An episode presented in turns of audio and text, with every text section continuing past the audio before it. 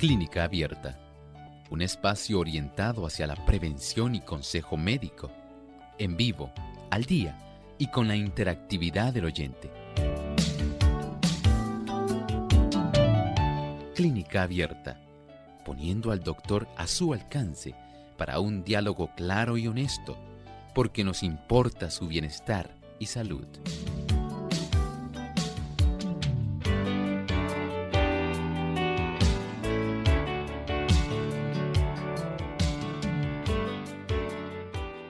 Las verrugas comunes son pequeños bultos granulares que aparecen con mayor frecuencia en los dedos o en las manos. Hoy en Clínica Vita vamos a estar hablando acerca de las verrugas comunes.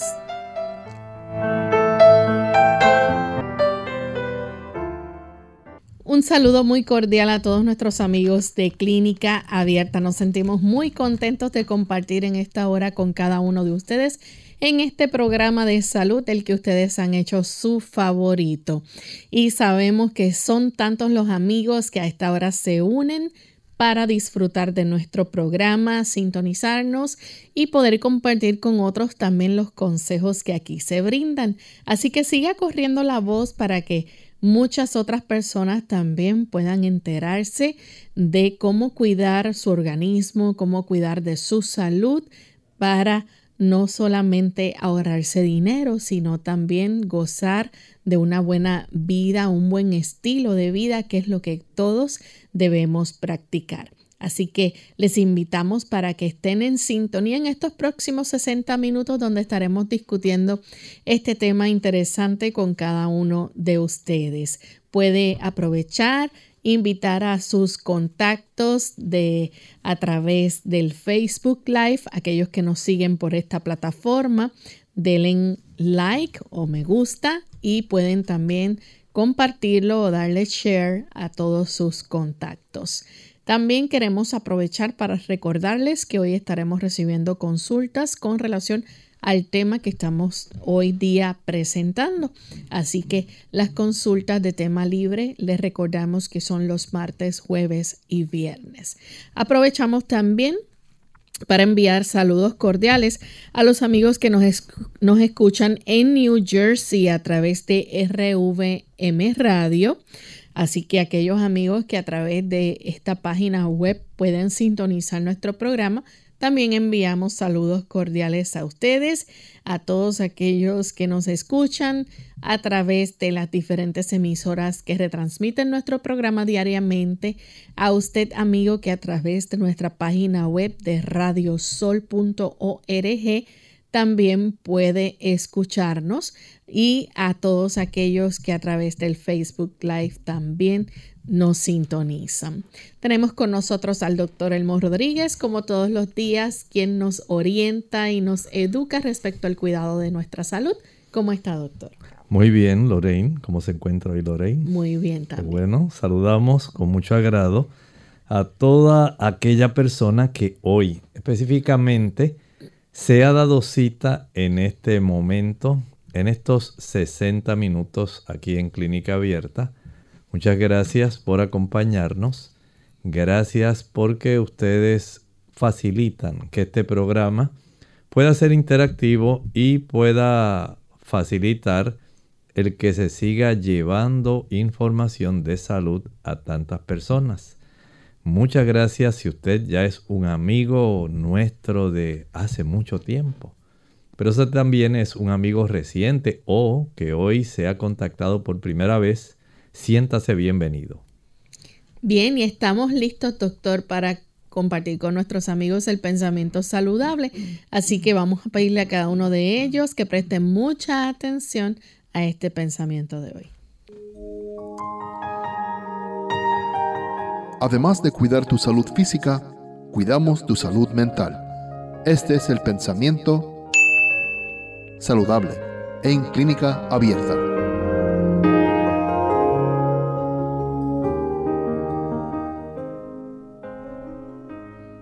La enfermedad no sobreviene nunca sin causa.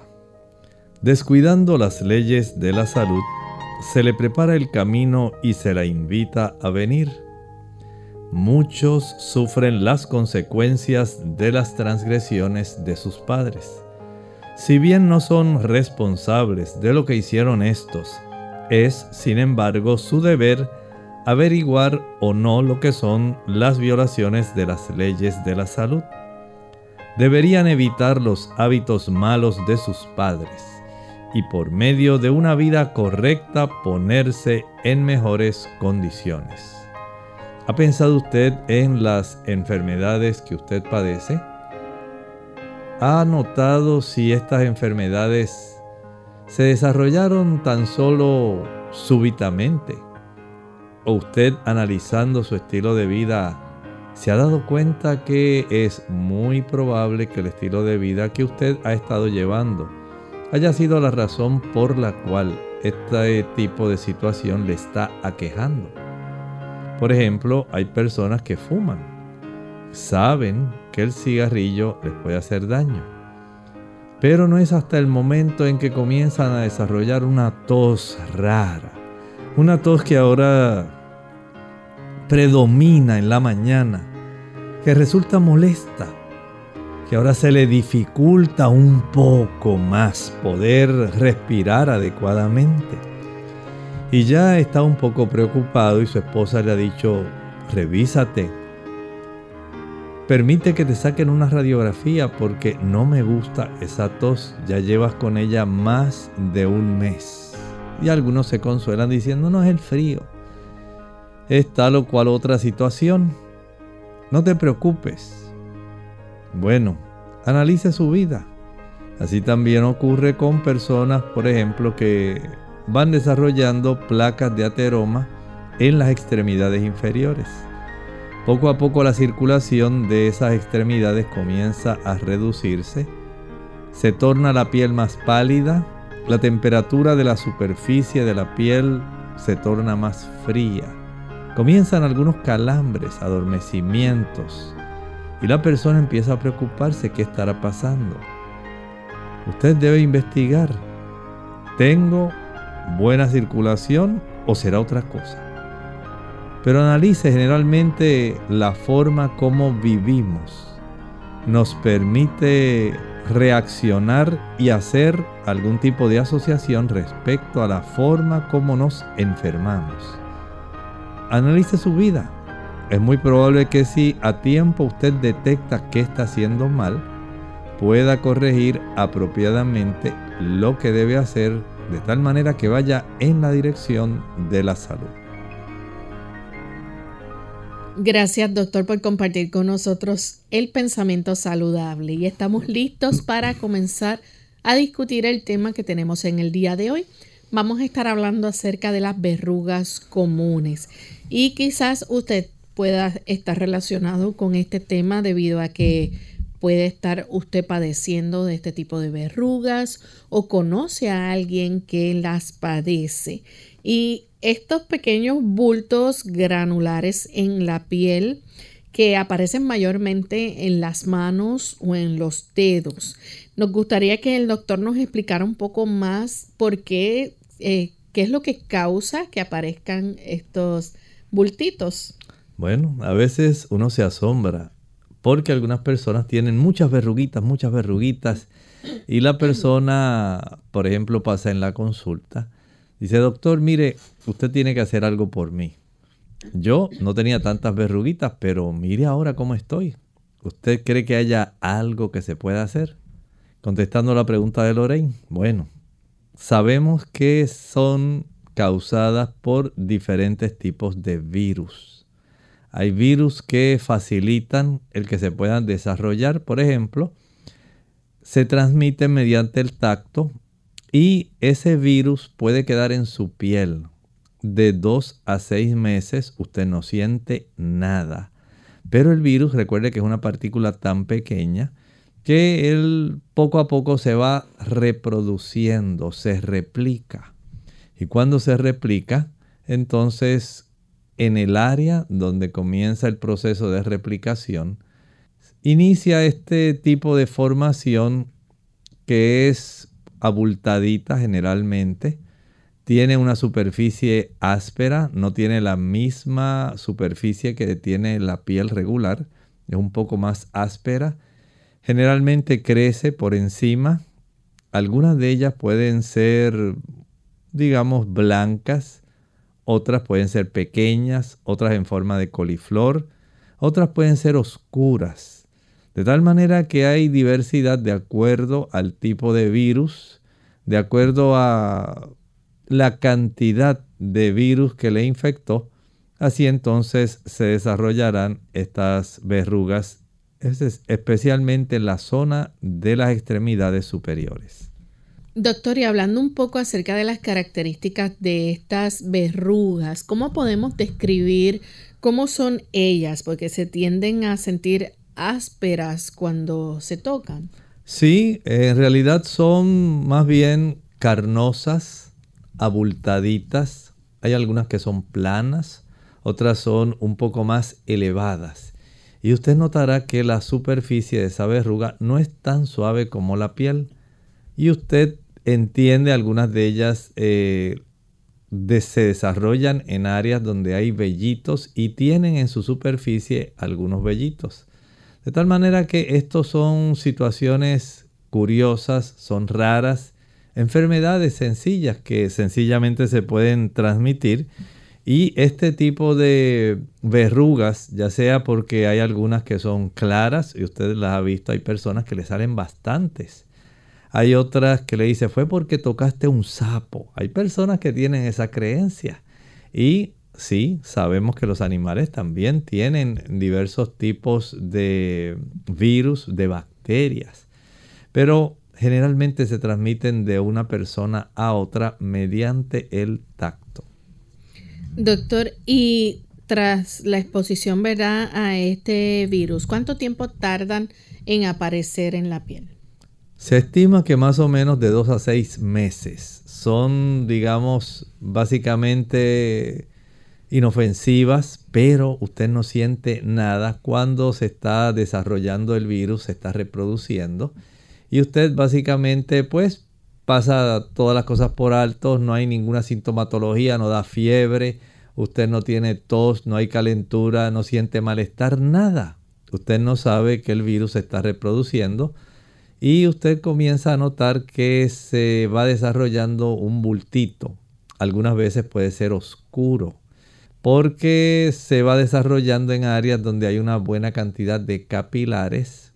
Esa zona pues la sangre que circula en esos pequeños capilares se coagula y usted nota que la verruga queda pequeñita y oscura, diferente a las verrugas más grandes que en ocasiones tienden a ser más blancas. Y de esta manera la persona pues pudiera tener una diversidad. Hay personas que tienen de las verrugas blancas y tienen de las oscuras pero en algunos predominan más las oscuras y pequeñitas que pueden verse incluso hasta en zonas pectorales, pero generalmente en las manos. Ahí también se desarrollan más las verrugas que son blancas, grandes, que le preocupan a veces más a las personas porque la superficie a veces puede verse un poco más escamosa y más áspera a pesar de que la persona pueda estar utilizando algunos aceites lubricantes o algún tipo de humectante.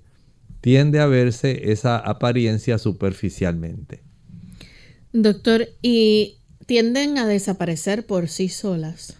Este es un aspecto bueno, especialmente si las verrugas son pequeñas si estas son pequeñas, la oportunidad de que puedan eh, desaparecer espontáneamente, se puedan ir involucionando, puedan tornarse más pequeñitas, más pequeñitas, y súbitamente desaparecer es una gran probabilidad, básicamente sin ningún tipo de tratamiento.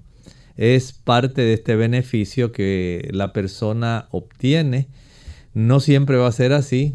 Algunas persisten por mucho tiempo y la persona ante la situación eh, estética busca entonces una forma rápida de poder enfrentar esta situación que no le gusta cada vez que extiende la mano o que va a hacer algún tipo de actividad donde se va a requerir que esa zona donde está la verruga quede expuesta.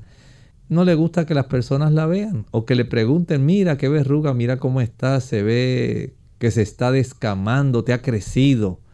Son cosas que pueden ocurrir y para fines estéticos generalmente las personas proceden a realizar algún tipo de tratamiento con tal de deshacerse de esas verrugas, aunque si son pequeñas, generalmente tienen ese aspecto de resolverse por sí solas. Doctor, ¿puede darse el caso, por ejemplo, de que estas verrugas causen dolor? Bueno, pudiera ser que se esté desarrollando algún crecimiento doloroso. Esto puede ocurrir y la persona se preocupe. Algunas personas también se preocupan cuando tiende a haber más bien prurito, picor en la zona de la verruga. Pero no es que estas verrugas, eh, básicamente fuera de lo estético, todas tengan que ser dolorosas, pero sí hay casos donde la verruga puede doler. Vamos a hacer nuestra primera pausa amigos y cuando regresemos continuaremos con este tema. ¿Qué tal amigos? Les habla el doctor Elmo Rodríguez Sosa en esta cápsula de salud. En esta ocasión deseamos hablar de una enfermedad que el paciente puede vencer. Claro, usted ya lo sabe. Hablaremos un poco de la diabetes. El consumo de más alimentos naturales que sean ricos en fibra va a desempeñar un papel bien importante al ayudar a estabilizar el nivel de azúcar en la sangre. Cuando se consumen alimentos sin su complemento natural de fibra, el nivel de azúcar puede elevarse en la sangre. Normalmente un aumento de insulina contrarresta ese incremento de azúcar la gente que consume alimentos refinados, la gente que toma bebidas gaseosas dulces y come entre comidas bocadillos con muchas calorías pero poca fibra, experimenta subidas y bajadas en el nivel de azúcar en la sangre a lo largo de todo el día. Por otra parte, los alimentos con mucha fibra emparejan estas fluctuaciones del azúcar y estabilizan los niveles de energía el ejercicio físico activo va a producir también una reacción parecida a la de la insulina, digamos en el sentido de que quema con más rapidez el combustible, es decir, el azúcar que está circulando en la sangre y los ácidos grasos. La normalización del peso del cuerpo suele ser suficiente para normalizar el nivel de azúcar. La dieta baja en grasas y alta en fibras influirá en gran medida en este proceso antidiabético como también el ejercicio habitual. El porcentaje de diabéticos en grupos seleccionados ha aumentado constantemente.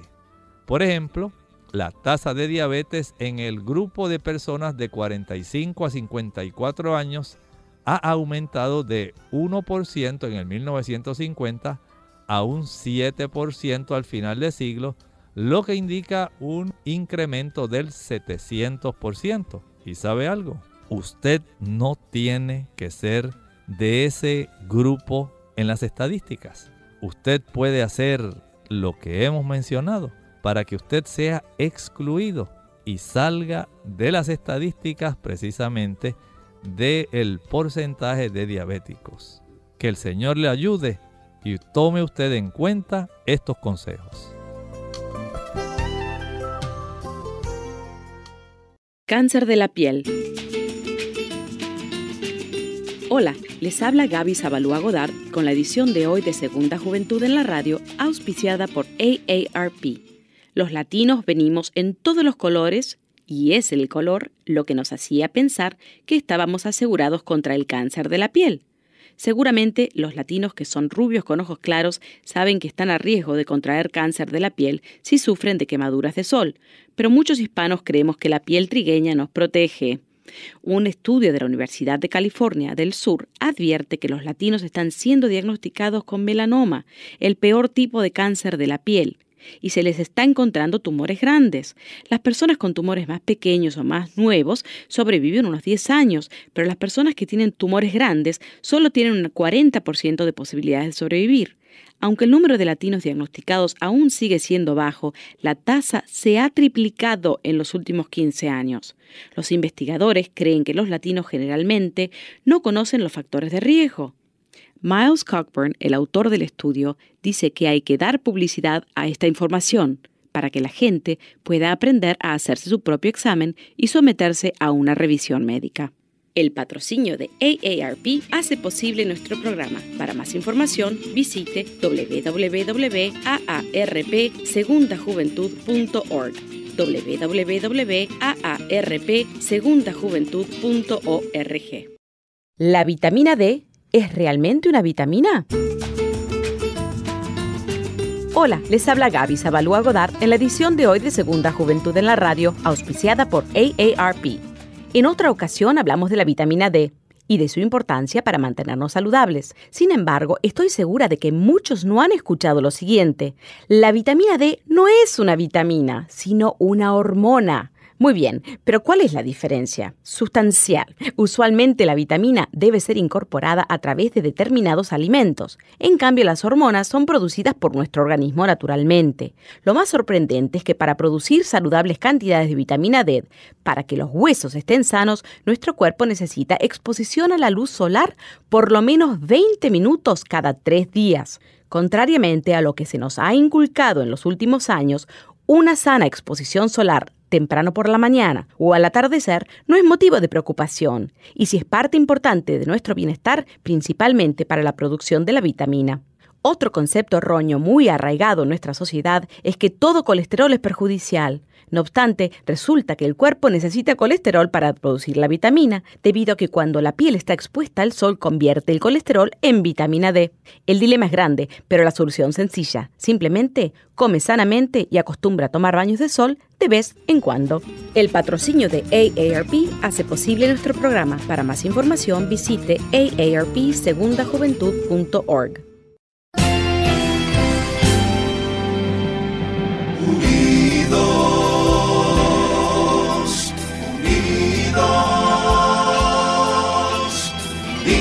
hacia el cielo, siempre unidos,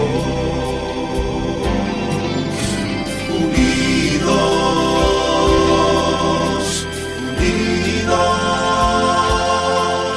en la testificación de la verdad, en la testificación de la verdad.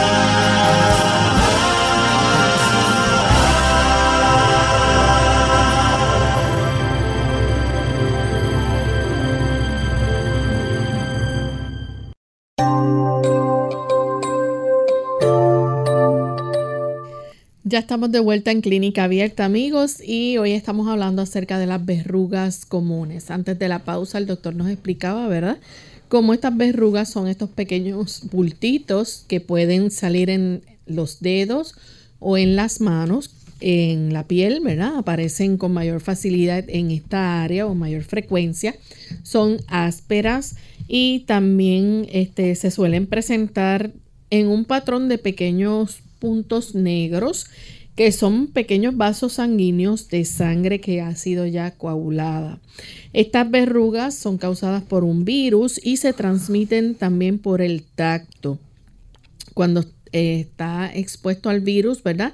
Una verruga puede tardar hasta de 2 a 6 meses en aparecer en la piel y suelen ser inofensivas, con el tiempo pueden también desaparecer por sí solas. Doctor, antes de la pausa usted nos hablaba, ¿verdad? Eh, porque es algo que resulta un poco vergonzoso y, resulta para las personas, ¿verdad? Molesto, este, y deciden eliminar esto. Es algo que, no va ahí, punto. Así es, y es que hay diversas razones, ¿verdad? Eh, generalmente es algo estético, pero hay personas que no es tanto por lo estético, es porque la ubicación de la verruga al hacer ciertos movimientos, lo que va a hacer es facilitar, por ejemplo, que se sangre o sencillamente le cause dolor.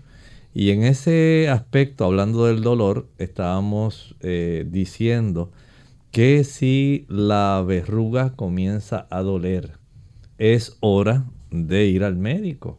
Hay que saber que aunque generalmente no duelen, si comienza este proceso donde comienza el crecimiento y esta persona observa este patrón donde se desarrolla el dolor, si hay algún cambio en el color, de momento se, se trastornó y se volvió de otro color totalmente diferente del que era, o sencillamente cambió su aspecto. Así que si hay dolor, si cambia de aspecto, sí comienza entonces la persona a preocuparse porque ya se ha tornado de un color totalmente diferente, es motivo suficiente para que la persona busque ayuda. Doctor, ¿y puede darse el caso que la persona quiera tratar de eliminar esa verruga y aparezcan más? Puede darse el caso, sí. Es una, una de las cosas que se desaconseja. Hay personas que dicen, pues yo le voy a amarrar un cabello y lo voy a estrangular para que se caiga porque yo lo hice y me funcionó. Una que yo tenía cerca del cuello y eso fue. Y la persona pues trata de trabajar con la situación lo mejor posible. Pero escuche esto. El asunto es que mientras más usted se hurgue esa verruga, la probabilidad de que la verruga le facilite la diseminación es alta. Recuerde que usted tiene ese virus ahí. El virus no ha desaparecido. Por eso es que la verruga crece. Por eso es que pueden suceder algunos cambios que pueden ser preocupantes. Así que no se ponga a hurgar la verruga y mejor déjela tranquila y busque alguna ayuda que pueda ser factible para impedir que ese virus se siga multiplicando y se sigan diseminando las verrugas en su propio cuerpo. Esto puede llegar a ser molestoso al grado de que la persona se le dificulte realizar algún tipo de actividad. Puede resultar, sí. Sabemos que hay personas, por ejemplo, digamos una dama que le crezca una verruga en el área del hombro. Y sabemos que al ponerse su ropa, su atuendo, esa área, pues va a ser un poco más, eh, digamos, más molesto el asunto, porque la presencia de esa verruga, especialmente hay verrugas que son eh, pedunculares. Quiere decir que tienen como un tallito de donde salen, de donde emergen de la piel, y entonces son globulares. Y esta verruguita tiende a ir a un lado, al otro, se, como que tiene cierto movimiento, no porque ella se mueva en sí, sino porque tiene un pedúnculo. Y de esta manera puede estar moviéndose y puede ser que alguna ropa, digamos, interior del sostén, de alguna hombrera que se esté poniendo, de algún vestido, pueda entonces encajarse en esa zona y al tratar de quitarse, por ejemplo, una prenda rápidamente, se pueda lastimar esa área. Y desde ese ángulo, pues hay que considerar la ubicación también para determinar cuán rápidamente esto puede afectar a la persona y evitarse alguna complicación. Puede darse el caso también, por ejemplo, de que la persona no esté segura eh, de ese crecimiento de algo ahí y que no necesariamente sea una verruga. Eso puede suceder no siempre que hay un crecimiento anormal. Podemos decir que es una verruga. A veces puede desarrollarse algún tipo de cáncer. Por ejemplo, hay de células escamosas, cáncer de células basales. Hay diversos. Y especialmente en personas que tienen la piel muy blanca. Y si es así, entonces esa inseguridad que usted pudiera desarrollar en determinar será una verruga o será un crecimiento preocupante. Veo que se está tornando muy oscuro, que está creciendo demasiado y esto no era así, porque esto empezó hace un mes con una pequeña manchita y mira ya cómo va. Esto así no me gusta. Así que si usted nota algún tipo de crecimiento preocupante, si usted ve un cambio de coloración que resulta inapropiado, tenga en mente que es mejor tratar de indagar si en realidad es o no una verruga. Doctor, ¿y esto pudiera estar relacionado, por ejemplo, con el funcionamiento de nuestro sistema inmunitario? Exactamente. No todo el mundo va a funcionar de la misma forma. El sistema inmunitario es el que va a estar tratando de ayudarnos a nosotros de tal forma que se impida el que estos virus puedan iniciar un proceso de colonización y reproducción. Este sistema inmunitario, aunque nosotros generalmente lo tenemos en las capas más profundas de nuestra piel, en la dermis, está activo, está pendiente para saber qué pudiera ocurrir en el caso de una invasión. Y eso incluye, por supuesto, los virus.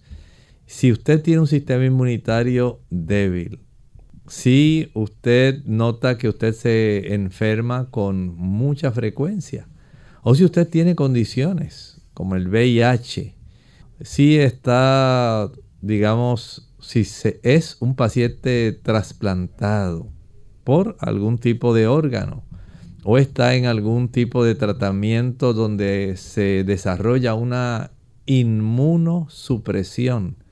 El sistema inmunológico, el cuerpo lo tiene bajo porque medicamentos utilizados por alguna razón, digamos alguna quimioterapia, pudiera reducir su capacidad en poder enfrentar una infección. Y esto pudiera ser una situación que ponga en detrimento la capacidad defensiva de su sistema inmunológico.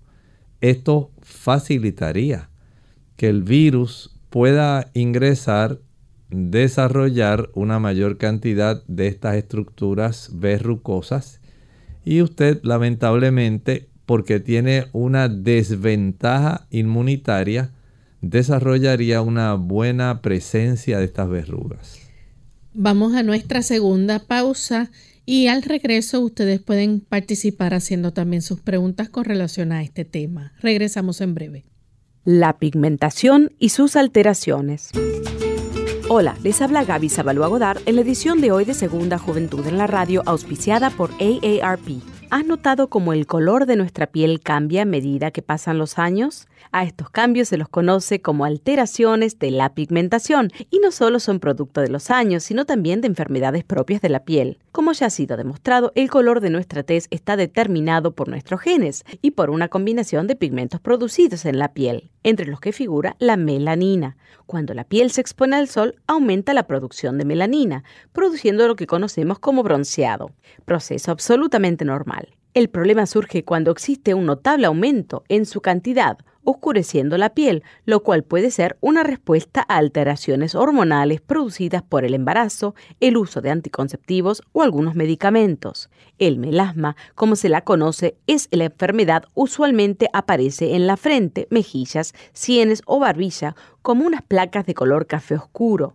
En estos casos, las personas afectadas por melasma deben utilizar filtros solares en forma continua y tratar de evitar en lo posible la exposición al sol. Igualmente, el uso de ungüentos usados regularmente y por largo tiempo pueden ayudar a aclarar las placas oscuras. Solo asegúrate de que sean recetados por un buen dermatólogo.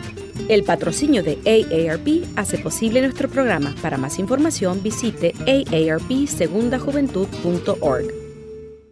La salud no tiene precio, pero tiene costo. Es tu responsabilidad cuidarla.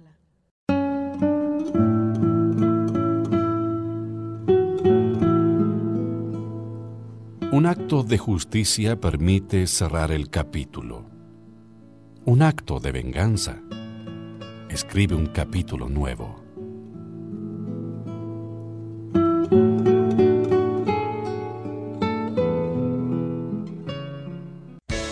Unidos con un propósito, tu bienestar y salud. Es el momento de hacer tu pregunta llamando al 787 303 0101 para Puerto Rico, Estados Unidos 1866-920-9765 y llamadas internacionales al 787-763 7100 o al 787-282-5990. Clínica Abierta, trabajando para ti.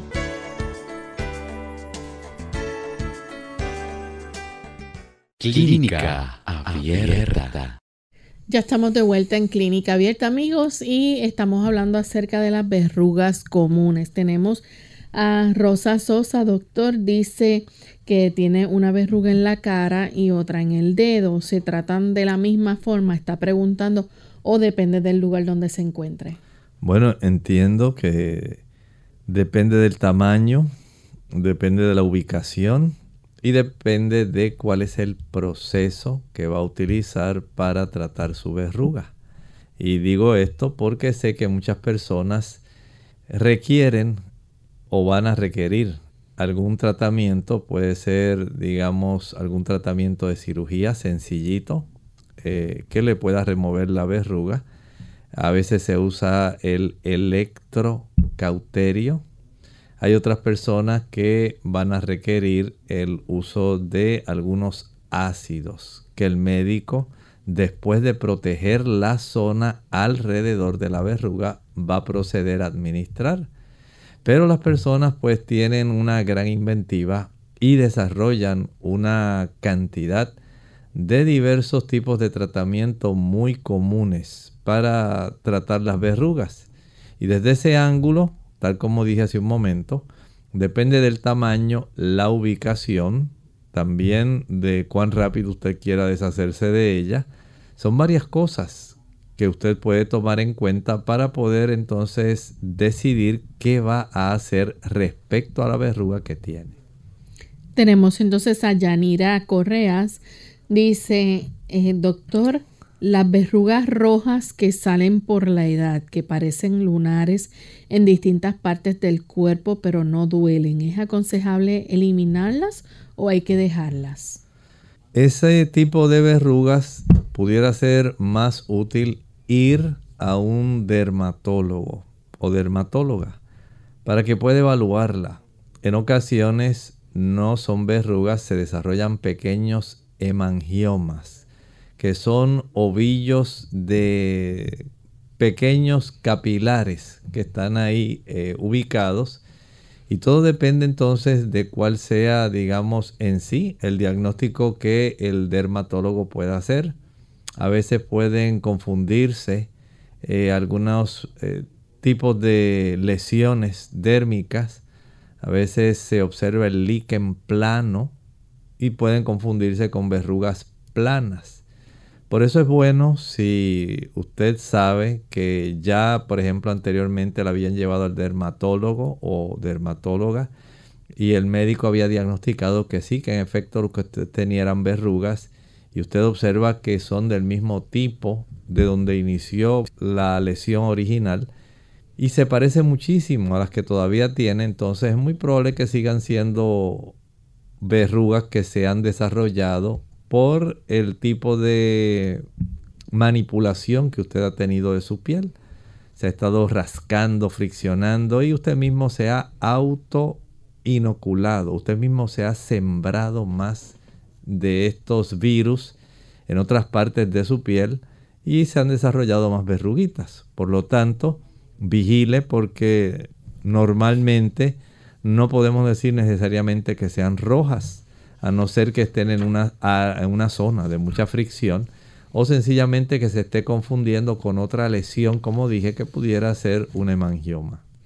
¿Estas verrugas comunes son causadas por el virus de papiloma humano? Sí, usted se asombrará. No quiere decir que usted tiene necesariamente una enfermedad de transmisión sexual por el hecho de que el tipo de cepa o variante que desarrolla el cáncer en la zona del cervix, del útero, del cuello uterino, hay aproximadamente unas 6, 7 variantes o cepas que son las que causan esto. Pero el resto, los otros 143 aproximadamente tipos de variantes del virus del papiloma humano, sí pueden facilitar el que se desarrollen verrugas. no necesariamente eh, piense ahora o se quede pensando de que, ah, pues ya tengo el papiloma humano, ya tengo una enfermedad transmisible sexualmente. No. Recuerde lo que estoy diciendo. Hay cerca de unas 6, 7 variantes que son las que tienen que ver con el desarrollo de cáncer en el cervix uterino de la dama. Las otras variantes, entre esas 150, digamos unas 143, lo que pueden facilitar el desarrollo más bien de verrugas. Así que el virus del papiloma humano está detrás. Básicamente es el virus que usted mismo se puede inocular o usted mismo adquirió eh, al compartir, digamos, alguna toalla, al haber sido tocado por una persona que tiene este tipo de condiciones, haber compartido algún otro objeto, eh, ropa, que tenga ya este tipo de virus, ¿verdad? Que le va a infectar. Y en ese aspecto, pues, el asunto del aseo, la higiene, el que usted tenga sus pertenencias, cosas personales, no comparte una toalla, y esto va a ayudar para que usted pueda tener el beneficio de evitar algún tipo de transmisión. No comparta su ropa en la medida de lo posible. A no ser que usted diga, no, pues yo no tengo nada y la otra persona no tiene ningún tipo de verruga, pues se reduce muchísimo la probabilidad. Pero en términos generales, recuerde que es mejor que usted se limite al uso de sus diversos tipos de pertenencias. Bien, eh, es importante también, ¿verdad? El contacto sexual, que tenga mucho cuidado con esto. Sí, no es que la persona generalmente va a desarrollar alguna verruga que sea benigna. Sí puede desarrollar, recuerde, eh, aunque hay estos 150 cepas o variantes del virus del papiloma humano, Mientras mayor sea el intercambio de parejas, la probabilidad de que sí usted pueda adquirir ya alguna variante o cepa viral de las que causa cáncer, especialmente la dama, es una realidad. Y en el caballero también este tipo de transmisión eh, sexual por parte de este virus del papiloma humano puede facilitar también desarrollo de estas verrugas en el glande, en la zona directamente del cuerpo del pene. O sea que es una realidad que la dama y el caballero deben tener en mente, porque sí es una probabilidad en que esto se pueda desarrollar, pero no es que necesariamente por usted haber adquirido el virus del papiloma humano que causa cáncer, ahora ya usted tiene verrugas que le van a causar cáncer en todo el cuerpo. No tiene que ser así. Hay damas que solamente desarrollan el problema del virus del papiloma y su formación tipo coliflor en la zona del cervix o en el conducto vaginal. Pero no por eso necesariamente tienen que desarrollar verrugas preocupantes en otras partes del cuerpo. Pero lo contrario también hay que decirlo el hecho de que usted desarrolle verrugas en otras partes del cuerpo no quiere decir que usted tiene el virus del papiloma humano que causa cáncer cervical. Tenemos a Josefina Hernández desde Santo Domingo nos escribe, tiene una hija que desde pequeña le salió una verruga al lado de la nariz y está creciendo mucho. ¿Puede ser esto peligroso? pregunta ella. Bueno, el aspecto debe siempre analizarse clínica, clínicamente. ¿Tiene usted la certeza que es en realidad una verruga o pudiera ser alguna otra cosa sospechosa? Lo mejor para su caso es que lo pueda llevar al dermatólogo y el dermatólogo pueda analizar la formación para determinar si en realidad es una verruga. Porque pudiera, de acuerdo al tipo de formación pudiera entonces, eh, fuera del aspecto estético, se pudiera determinar si se puede ayudar de la manera más rápida posible, pero también habría esa preocupación de saber si en realidad es solo una verruga o ha desarrollado algún otro tipo de eh, cambio que pudiera resultar bastante preocupante. Tenemos otra persona que a través del Facebook nos pregunta y dice, yo tengo por los ojos que me recomienda. Ahí sí le recomiendo que sea el dermatólogo que le vea, porque hay diversos métodos de trabajar, pero la zona de los párpados es una muy delicada y el dermatólogo es el que le puede decir qué se puede hacer en esa área. Recuerde que hay personas, por ejemplo, que se ponen una gotita de ácido acético. Generalmente las verrugas se les aplica ácido salicílico para poder deshacerlas y desaparecerlas. Y hay personas que sencillamente dicen, pues le voy a poner una gotita de ácido acético, de vinagre. Y hay personas que le funcionan. Otras dicen, pues yo, como es una verruguita pequeña, aislada, lo que voy a hacer es aplicar durante 24 horas un trozo de la cáscara de un guineo, de un cambur, de un plátano, de un banano. Recortan un pedacito de la cáscara, especialmente de la porción que está en contacto con la pulpa de la fruta. Esa parte más blanquecina que toca directamente en sí el fruto, en sí la pulpa, la zona pulposa, y se recorta, se aplica durante 24 horas en contacto con la verruga. Y si la verruga es pequeña, ya usted al cambiar este tipo de tratamiento, aplicarlo diariamente y cambiarlo, ¿verdad? Diariamente por unos 10 días, generalmente las personas ven cómo se cae. Otras personas dicen, yo lo que le voy a aplicar es un ajo machacado. Bueno, ustedes saben que el ajo tiene muchos usos, pero en realidad hay personas que se queman la piel. Porque el ajo tiene alicina, una sustancia que se activa cuando usted lo machaca. Pero si usted mezcla ese ajo que machacó con un poquito de agua y aplica con mucho cuidado esa pastita en la zona de la verruga. Y para que eso sea más específico, usted puede aplicar un poco de petrolato alrededor de la zona donde se encuentra la verruga, de tal manera que cuando usted aplica esa pastita de un ajo machacado con un poquito de agua, ayuda para que solamente se queme la zona de la verruga.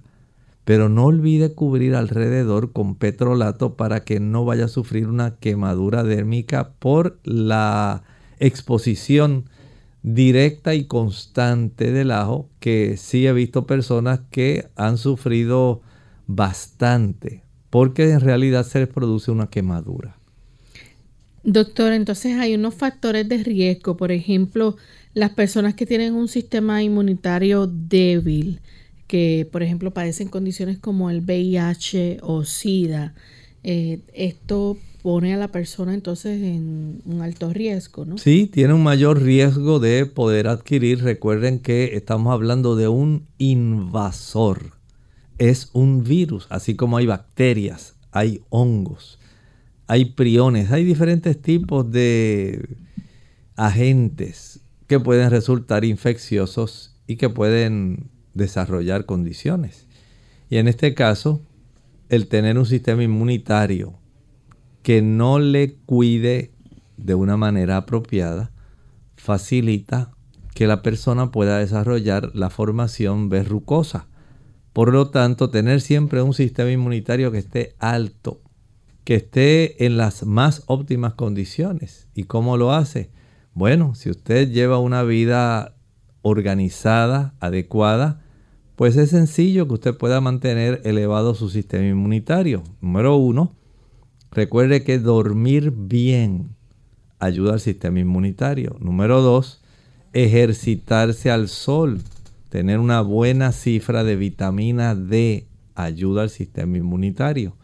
Alimentarse bien, especialmente evitar aquellos productos que son azucarados. El azúcar reduce la capacidad defensiva de nuestras células blancas, las torna más lentas y facilita que aquellos agentes invasores como las bacterias, los virus, los hongos puedan introducirse y nos puedan ocasionar daño.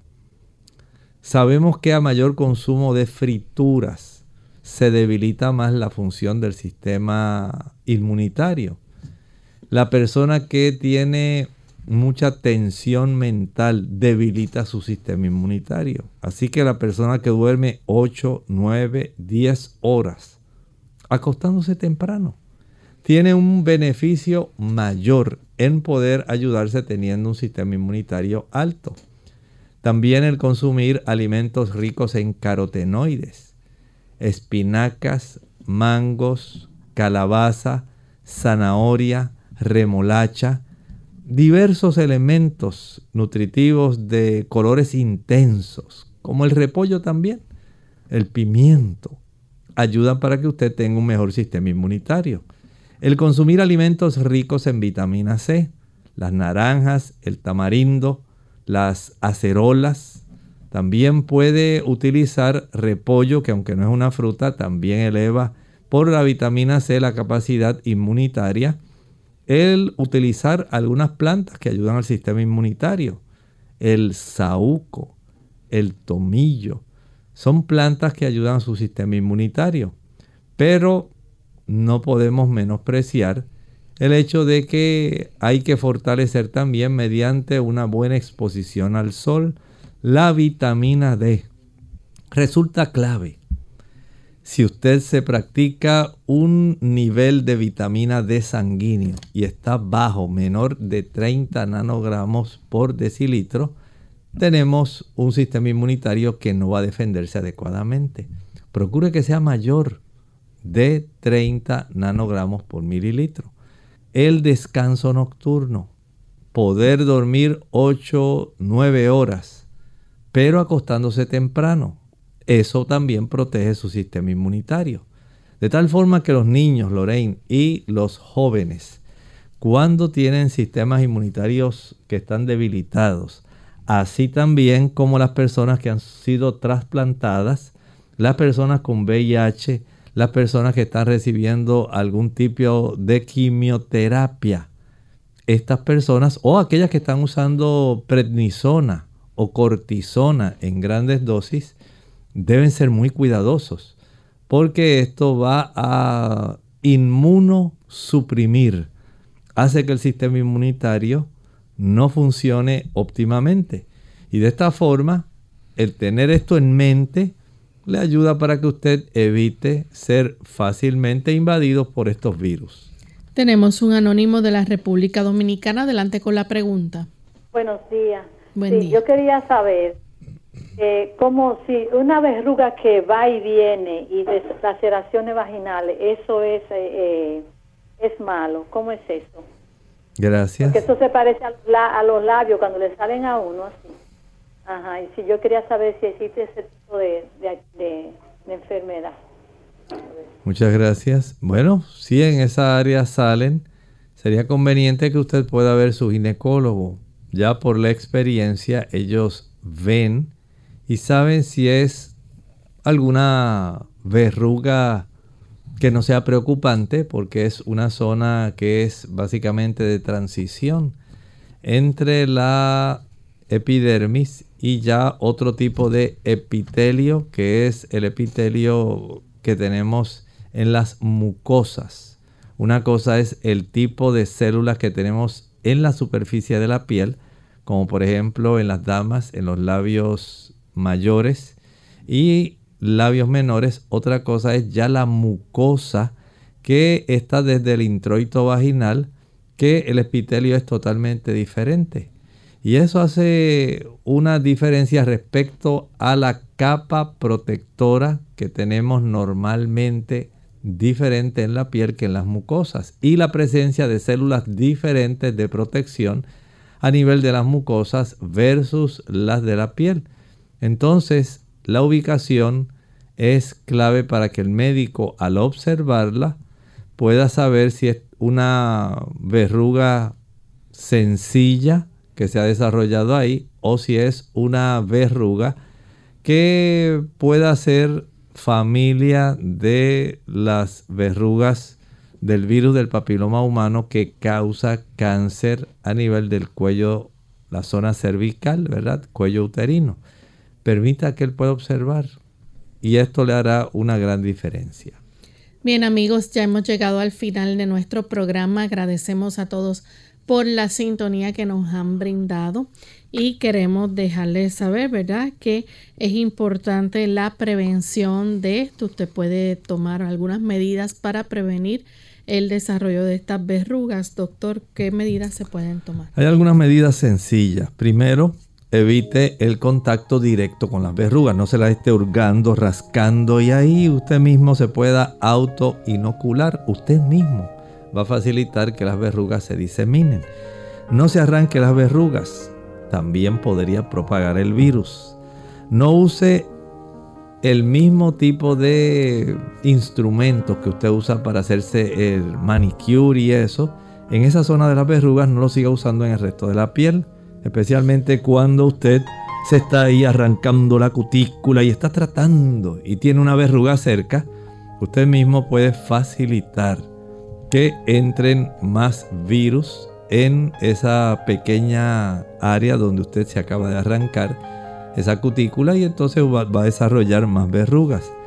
No se muerda las uñas, porque usted mismo, si ya tiene verrugas, va a facilitar este proceso. Y sea muy cuidadoso con su aseo. Bien, nosotros ya hemos llegado entonces al final de esta edición. Les invitamos a que mañana nos acompañen a la misma hora. Tendremos nuestro segmento de preguntas donde usted puede hacer su consulta. Así que finalizamos entonces con este pensamiento para meditar.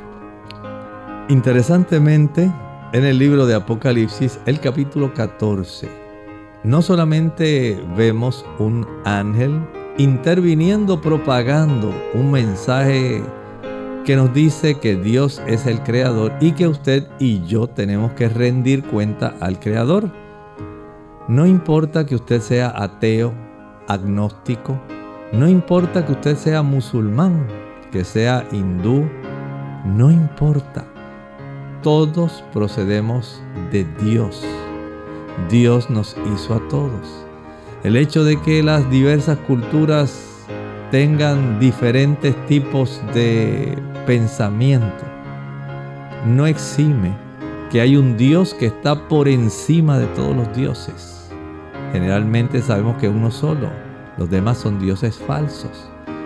Pero ese Dios del cual usted procede y que le sostiene la vida, usted y yo tenemos que darles cuenta a Él. Sí, Él está haciendo un llamado para que nosotros comprendamos su soberanía, su presencia, su amor, porque todos tendremos que enfrentar el juicio. Y eso lo incluye a usted y a mí. Nosotros nos despedimos y será entonces hasta el siguiente programa de Clínica Abierta. Con cariño compartieron el doctor Elmo Rodríguez Sosa y Lorraine Vázquez. Hasta la próxima.